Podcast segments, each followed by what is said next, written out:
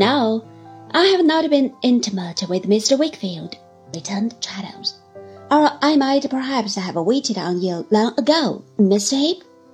There was something in the tone of this reply which made Uriah look at the speaker again with a very sinister and suspicious expression, but seeing only Traddles with his good-natured face, simple manner, and hair on end, he dismissed it as he replied, with a jerk of his whole body, but especially his throat. I'm sorry for that, Mr. Traddles. You would have admired him as much as well or do. His little failings would only have endeared him to you the more. But if you would like to hear my fellow partner eloquently spoke of, I should refer you to Copperfield. The family is a subject he's very strong upon if you never heard him. I was prevented from disclaiming the compliment, if I should have done so in any case, by the entrance of Agnes, now ushered in by Mr. Micawber. She was not quite so self-possessed as usual, I thought, and had evidently undergone anxiety and fatigue, but her earnest cordiality and her quiet beauty shone with a gentle luster for it. I saw Uriah watching her while she greeted us, and he reminded me of an ugly and rebellious genie watching a good spirit. In the meanwhile, some slight sign passed between Mr. Micawber and Traddles, and Traddles, unobserved except by me, went out. Don't wait, Micawber, said Uriah. Mr. Micawber, with his hand upon the ruler in his breast, stood erect before the door, most unmistakably contemplating one of his fellowmen, and that man his employer. What are you waiting for? said Uriah. Micawber, did you hear me tell you not to wait? Yes, replied the immovable Mr. Micawber. Then why do you wait? said Uriah. Because I, in short, choose, replied Mr. Micawber with a burst. Uriah's cheeks lost colour, and an unwholesome paleness, still faintly tinged by his pervading red, overspread them. He looked at Mr. Micawber attentively, with his whole face breathing short and quick in every feature. You are a dissipated fellow, as all the world knows, he said, with an effort at a smile, and I'm afraid you'll oblige me to get rid of you. Go along. I'll talk to you presently. If there is a scoundrel on this earth, said Mr. Micawber, suddenly breaking out again with utmost vehemence, with whom I have already talked too much, that scoundrel's name is Heep. Uriah fell back, as if he had been struck or stung, looking slowly round upon us with the darkest and weakest expression that his face could wear. He said in a low voice, "Oh, this is a conspiracy.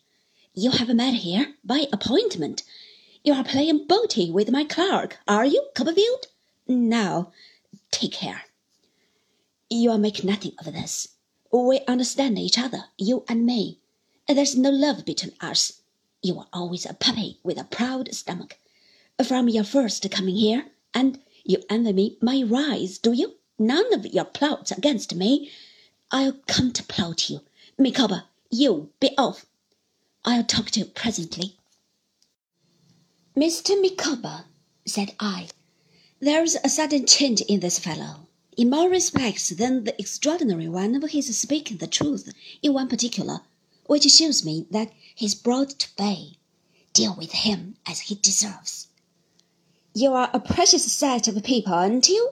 said Uriah in the same low voice, and breaking out into a clammy heat, which he wiped from his forehead with his long lean hand.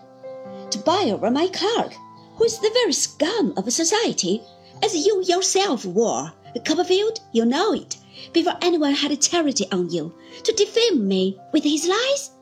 Miss Trotwood, you had better stop this, or I'll stop your husband shorter will be pleasant to you. I want to know your story professionally for nothing, old lady. Miss Wickfield, if you have any love for your father, you had better not join that gang. I'll ruin him if you do. Now, come. I have got some of you under the harrow.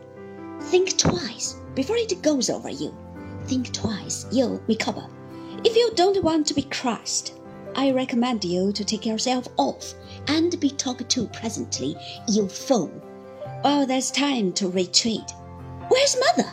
He said, suddenly appearing to notice, with alarm, the absence of Traddles and pulling down the bell rope. Fine doings in a person's own house.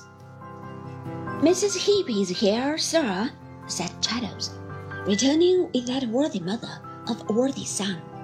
I have taken the liberty of making myself known to her. Who are you to make yourself known? retorted Uriah. And what do you want here? I'm the agent and friend of Mr. Wickfield, sir, said Traddles, in a composed, business-like way. And I have a power of attorney from him in my pocket to act for him in all matters. The old ass has drunk himself into a state of dotage, said Uriah, turning uglier than before. And it has been got from him by fraud. Something has been got from him by fraud, I know, returned Traddles quietly, and so do you, Mr. Heep. We will refer that question, if you please, to Mr. Micawber. Uriah, Mrs. Heep began with an anxious gesture. You hold your tongue, mother, he returned. Least said, soonest mended. But, my Uriah, will you hold your tongue, mother, and leave it to me?